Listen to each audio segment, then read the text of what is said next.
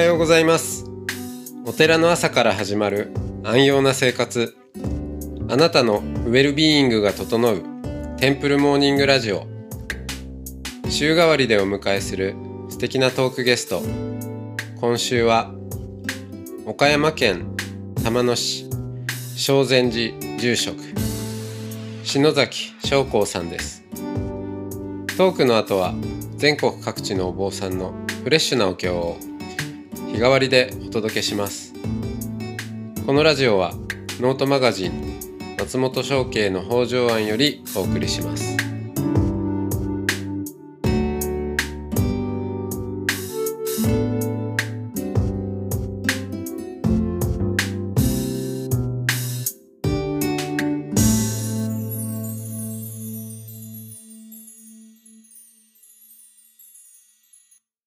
おはようございます。ようございます。いやーご無沙汰してます。あこちらこそ、はい。しております。いやーお元気そうで。えもう、高齢者なんで。いやーだけどなんかうんいつもシュッとしていらっしゃるっていうか。いや、結構定年がないんで、ああまあそうですね。お坊さんは定年がないんで。えーっとうんお坊さん歴何年ぐらい？もう数えてないですか？そうですね。まあもちろん、大学を卒業してすぐ帰ってきましたんで、はいもう結構長いですかれこれね。計算できないぐらい。計算 計算できない40年はもまあ住職になって、うはいほぼ40年ぐらいさせていただいて。おー住職歴40年というのが祖父から後継いだんで、あもうそっかまあなんい一代飛ばしっていうとあれですけどそういうあの両親の世代じゃなくてその前っていうことですもんね。そうですね。うん、ということは継がれた時は割とまあ若くして継がれるっていうことでもある。そうですね。実質32の時だったんですけど、もう28ぐらいからうん住職みたいな形で。いやーさ遡りがいがありますけどまあじっくり聞きつつ最近まあコロナで、えーいろいろお寺活動もこうままならないところもあったかと思うんですけどいかがお過ごしでしたか？そうですね。住職塾で学んだことが非常に役立ちまして、あそうですか今までやってることをやめていくのは大変なハードルだったんですけど、はい。なんか全部やめることができたんで、ああはい。あのコロナで、えー全部止まっちゃって、もう逆にそれをまあチャンスというか。その分いろいろ新しいことにまあ挑戦できたかなっていうの。うーん。それやめるって例えばどんなどういうことですか？もう毎月やってた講座ですね、講座活動。あああのーまあいろんな法要。法話をしたりとか。そうですね。はいはいでも一切できなくなり、うん。本山へ奉仕団でもう40年間毎年行ってたのが行けなくなったし、はいはい。はい。ただ、お寺の旅行とかも結構あったんですけど、それも全部なくなりましたし、うん。それからいろんな活動、ヨガとか、えー写経の会、お経の会、いろんな掃除の会、パッチのアークの会、いろんな会があったんですけど、その全部、とりあえず、できなくなったんで。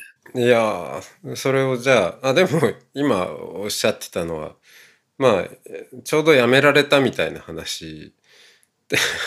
まあ、やめたら楽になりました。はい。なんかいね最初の出だしからいきなりなんか、すうん、とんでもなくやる気のないご住職さんなのかしらっていうこう印象を 持たれ持たれないかと心配にななりなるようなこうあれでしたけどでも篠崎さんはあの非常にバイタリティのある住職でいらっしゃるからこそなんかナチュラルにそこから入ってきたっていう。で辞めたかったっていうことはただ辞めるんじゃなくてやっぱまあ改革していきたいっていうことですよそうですね。またそれできるようになれば、やっていかなければいけないことがあるんですけど、はい。とりあえず、ずっとね、人が集まること、たくさん集めること、応用とかでも、うん。そういうことになんか大きな意味とか、やりがいを覚えてきてたんですけど、ああ。うん、なんか人を集めること結構逆に簡単だなっていうことが分かってきましたね。ん？人を集めることは簡単。うん、簡単。なんか苦労しとったんですけど、他の手法を使うと簡単に集まる。うん、なんか、ええその、もったい、もったいぶった感じって言ったらあそうですね。まあその秘例えば訣を聞きたいですけまあ、SNS を利用するとか、ど。はいはい。それ利用するにしてもみんなの興味のないものであればみんな集まってこないんで、うん。逆にそのアイデアを考えて人が集まりたくなるようなものを新しく創造するとかうん。それと収益性を考えずに大きな投資をすることですね。例えばみんなが見たいような会いたいような人をこういう人をお招きするとかうん。ちょちょっとまあ具体的にはなかなか言えないんですけどはい。もう超一流のまあ有名人ですね。収益性を考えるとなかなか難しいんですけどその方がもう簡単に人は集まりますしうん なるほど。話がちょっと他の住職と違うと思うんですけど、はいええそうですね、ちょっと。過去にねうん。植木俊さんなんか呼んだおお呼びしたことがあったんですけどおお。でも人は集まりますね。まあ、でしょうね。はいはい。でも、意外とね、植木さん、植木仁さんは、お寺つながりもありますからね。そうですね。ええまあそあれですね。お父さんが、えー浄土真宗のお寺の住職ですもんね。そうですね。まあ、だからそういうつながりも作っていきつつ、こう、まあ、有名で多少お寺に、まあ、協力的な芸能人の方とか、うん。まあ、そういった方をお招きすると、もう本堂が、もう全然キャパが足りなくなるぐらいはいはい。まあまあ、そうでしょうね。集まりますね。でもそういえば意外とこのラジオずっとやってきてますけどその芸能人っていうワードが単語が出てきたのはなんかもしかしたら初めてかもしれませんね。あそうですかね。うん僕は、例えば婦人会の何十周年とかそういうのは、ほぼ芸能人呼んでますね。おー芸能人を呼ぶ住所。はい。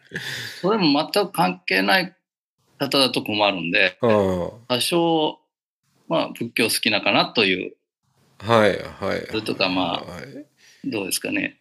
え仏教好きな芸能人ちょっと三浦淳さんぐらいしかパッと出てこない。まあでもたくさんいるか伊藤聖子。おられ伊藤聖子さんもそうですけど。えうん。いや案外多いですよね。そういえば。わ笑い飯さんとかもそうだしな。そうですね。釈先生なんかも、ああまあ、まあ、釈先生自身がほとんど芸能人枠化しているね。だから、うちの一番最後の法要の時は、一応釈先生の、まあ、仲間のオペラとかもお願いしたりして、へええーみんな来てくださったですね。落語家の方とか、まあ一流のオペラ歌手でしたですけどね。オペラオペラ。確かになんかよくいやそれはもう人ただ人をねお寺に集めるだけだったらまあそれはもう芸能人でも呼べば集まるけどそういうことじゃないんだみたいなこうあのおっしゃるお坊さんもまあいると思うんですけどでも考えてみたら芸能人さえ呼べばって言うけど呼ぶのもそれなりに大変ですよねそう簡単に呼べるわけでもないからだから収益性を、まあ、度外視することだと思います。ああ、そ、そで当こで。然ね、多くの方が来れば、お供え、お布施というのは上がるんです。はいはい。それ、今まではそこも多少当てにしとったかなというところあるんですけど、もう私も年取りましたんで、もうすべてお供えにいただいたご恩師は、まあ、例えば本年度であれば、ウクライナの大使館にすべてまあ、寄付させていただくとか、もうその土地として大きな災害も起こってきますんで、まあそういう大きな災害に出会われた方に全て送るとか。う。そうんすると、来た皆さんもお布施をして、まあ住職が外車買うかなっていう、そう心配もいらないんで。そうですね。はい。まあ自分たちのしたものが社会に貢献できるお金として使われていくかなという。だからもうそこはお寺としてのまあサービスでうん。いいんじゃないかともう割り切れるようになりました。うん。なるほど。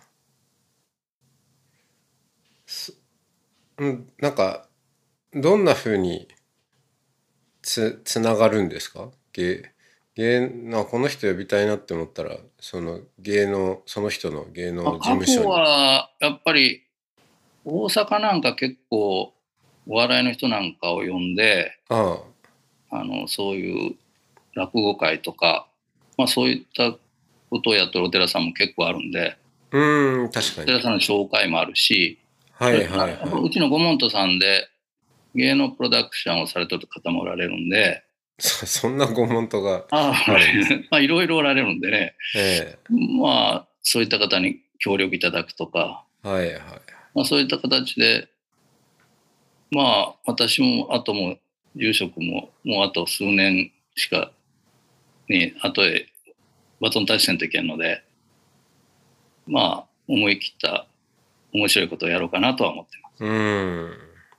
まあ、篠崎さんのなんかそうですよねこの住職歴の中で積み上げてきた多分いろんな不思議な人脈とかもあるし、まあ、篠崎さん自身のなんか独特な存在感とかまあいろいろな要素があって多分 なんかそんな風なご縁ができてるのかなと思うんですけどそうですかあのーまあ、人生振り返りとかもあのぜひちょっとやりたいんですけどとりあえずあのお寺で言うとお生まれは今いらっしゃるとこじゃないですもんね。そうですね。今、岡山市におりますけど、玉野市で生まれました。玉野市。はい。だ岡山市、まあ町の方に出て行ったっていうことですもんね。そうですね。まあ、あ縁があって出るようになりまして。うん。なんかもともとは玉野市で、えー、い今はなんか新しくお寺を作ったんですよね。そうですね。もう、一か八かでしたけど、うん。借り入れをしまして、銀行から。うん。すべて借り入れです。だから今までお寺になんか金貸したことないし、銀行にはそう言われました。うん。まあそこは一般企業並みに将来の収益性、シミュレーションをすべて作ってくださいということで、いろんなそういったものを初めてそこのその場面で作りました。はい、事業計画書そうですね。そうですよね。えーっと玉野市の方はあーそのす先ほどそ祖父がって言われました。おじおじいさんがさ。れてる、はい。お寺なんですか？お寺に生まれたもともと広島県から祖父が開教寺院として、まあとりあえず借家を借りて、一緒にあー教書という形で。というのが、まあ、高度成長期の前ですね、まあ戦前なんですけど、いろんな工場ができ始めた時期で、まあ、瀬戸内海の沿岸部にも、玉野市にも、三井造船とか、三井金属とか、そういう工場が入ってきて、やっぱり九州とか中四国の方がどんどん流入されてきたんで、うん。お寺も必要かなという、ことで、えーそのおじいさんがあーか怪奇住職というか、そうですね、あ新しくお寺を作った。だからなんか代在々家代々新しくお寺を作るこう DNA なん在家から、そうですね、在家ですね。8人兄弟だったみたいですけど、はまあ、そこの近くのお寺の、まあ、お家が総代をされとって、まあ、そこの一番末っ子で、いつもお寺におったから、まあ、坊さんなれいうことで、あ、うーん。そのお寺のお坊主みたいな形でやっとったみたい。あはあはあはあ。まあ、まあ、弟子入りをしたと。そうですね。うん。まあ、8人もいたら1人ぐらいお坊さんになってもいいかっていうような。そうですね。はい。えーそうですか。あ、でも、その小坊主なので、えーそこの弟子入りしたお寺の後を継ぐわけじゃないから、自分で道を開かなきゃいけないわけですね。そうですね。でも、非常にお寺を出るときは惜しまれたみたいですね。そこのご住職から、もう、もう本当、片腕がなくなるように、まあ、行かないでくれと懇願されたみたいです。うーんはい それでも出たんですね。そう、そこら辺は、詳しい事情はわかりませんけど、そうええ聞いておりますんで、はい。えーそしてじゃあ広島の方に、えーん？お広島？広島の高谷とこから出てきて、はい。玉野市にお寺を。あそこそこ玉野市に作ったと。もちろん、最初からお寺ではないんで、ああその借家一で。音願寺説教所いう形で、この借家に看板をかけて、うん。はい。そこから始まってまああのな何年何十年かする中でお寺、そうですね。でもあっという間ですね。うん、その時代は、やっぱりみんなにとってお寺というのは必要だったんだと思います。はいはいじゃあもうみんな、みんなが協力してくださって、はい、流入してきたはい人。たちも、まあ、檀檀家となり、もうみんなの協力で、えあっという間にお寺ができてます。えへえじゃあそのお寺で生まれたと。そうですね。うん、じゃあちょっとそこから、えーえーまたゆっくり聞いていきましょうか。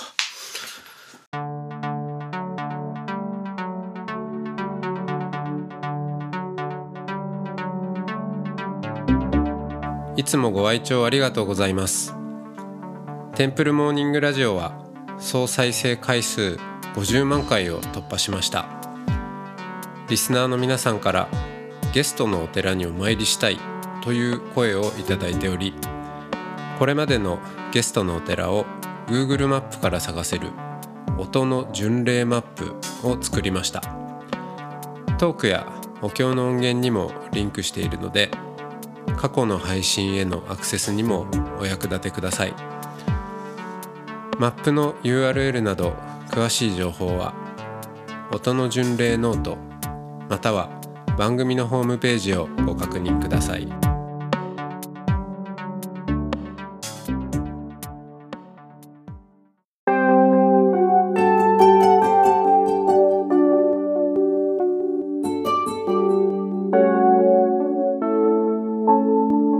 ここからは音の巡礼のコーナーです。全国各地のお坊さんのフレッシュなお経を日替わりでお届けします。登場するお経やお坊さんに関する情報はノートマガジン音の巡礼をご覧くださいトークゲストへのメッセージやお経の感想などもノートマガジン音の巡礼ウェブサイトのコメント欄でお待ちしておりますそれでは今朝も音の巡礼いってらっしゃい。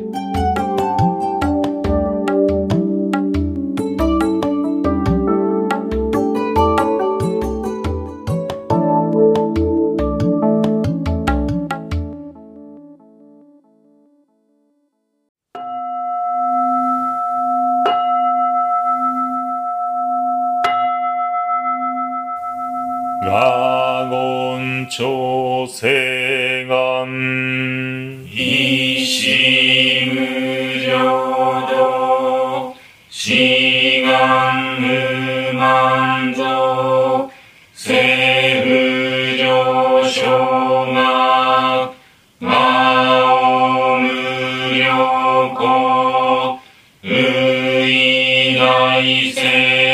聖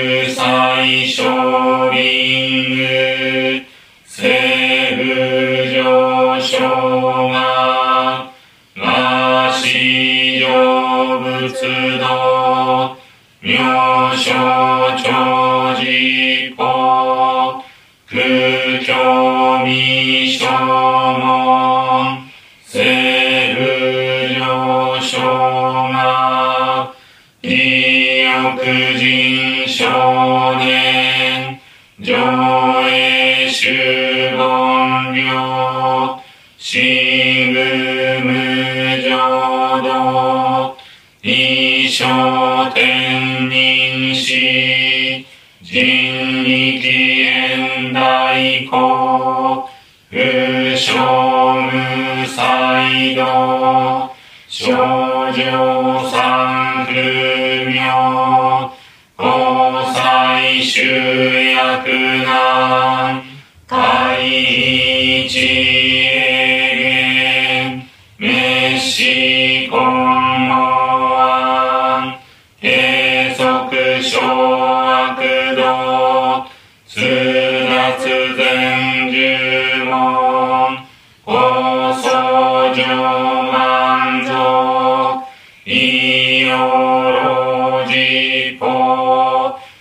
1月終日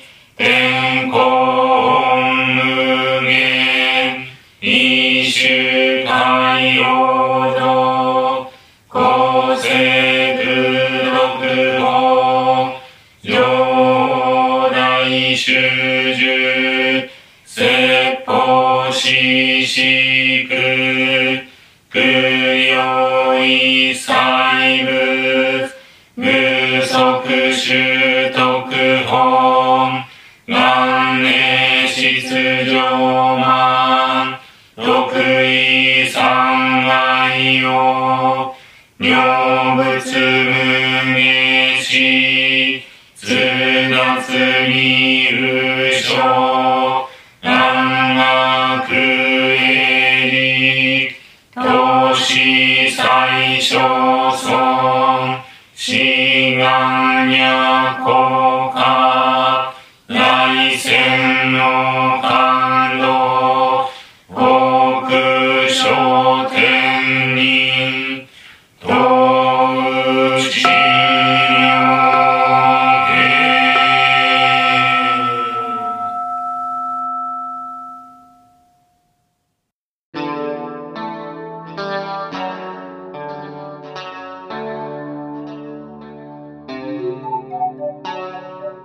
このポッドキャストはノートマガジン松本紹圭の方丈庵よりお送りしました。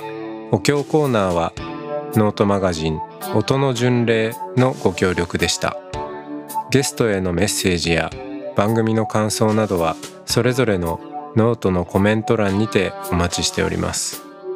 それではまたテンプルモーニングラジオでお会いしましょう。